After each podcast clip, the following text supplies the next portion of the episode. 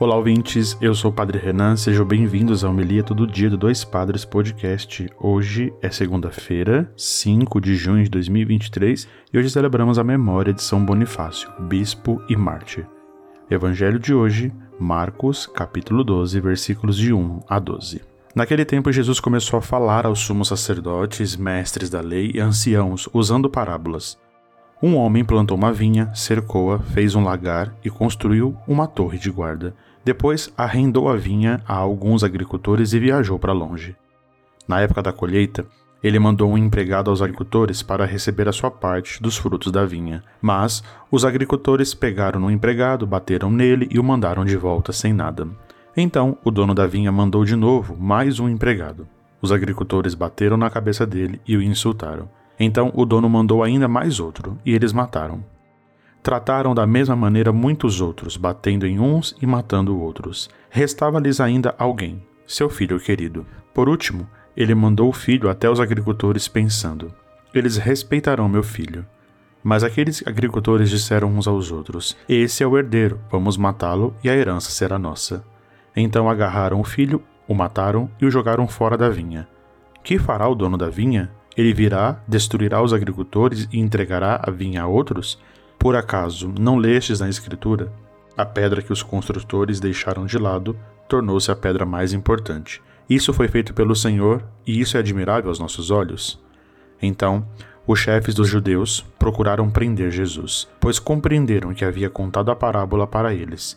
Porém, ficaram com medo da multidão e por isso deixaram Jesus e foram-se embora palavra da salvação. Glória a vós, Senhor.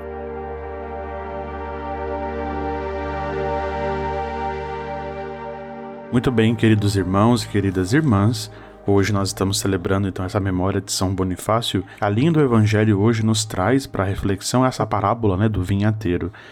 É, a gente Muitas vezes, para rezar a palavra de Deus, é importante que a gente vá até os significados de alguns sinais, não para que a explicação seja o centro da nossa oração, porque de fato a nossa oração é responder né, aquilo que o texto diz a nós e conseguir transformar tudo isso em oração. Mas olhando para os significados, é como essa vinha, né?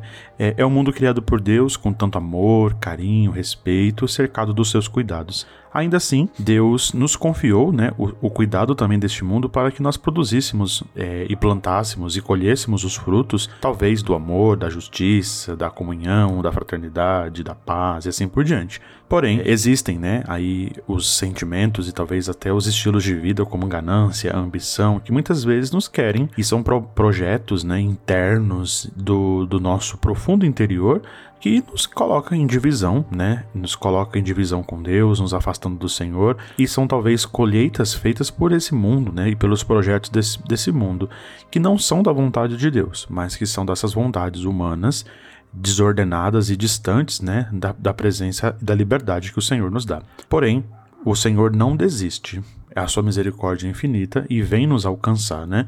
Quer é que a gente ande sempre nos seus caminhos, que nós consigamos fazer as coisas corretas, que nós sejamos bons administradores, né, dos bens que ele nos dá como essa vinha. Por isso envia, né, e, e tem enviado sempre em nossa história constantemente os sinais, pessoas para nos orientar, mas que muitas vezes, infelizmente, nós permanecemos como que cegos ou totalmente alimentados das nossas ganâncias e egoísmos. E talvez a maior prova desse amor, né, e talvez não é a certeza da prova desse amor em nossa vida, é enviar o seu filho a cada um de nós para salvar, para nos redimir e para que nós possamos acolhê-lo. Não como narra a parábola, né, mas como nós devemos então responder a nossa oração, pedindo ao Senhor né, que nos ajude, que nos dê forças que nos impulsione, que nos faça purificar os nossos corações, para que de fato, olhando para as ganâncias e egoísmos desse mundo, a gente consiga ser transformado pela sua misericórdia e pelo seu amor.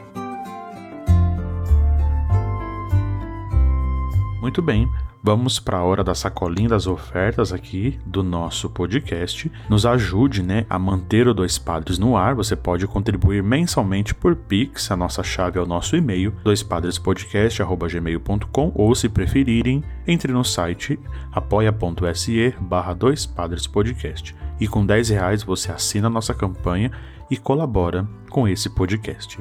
Deus abençoe a todos, bom dia e até amanhã.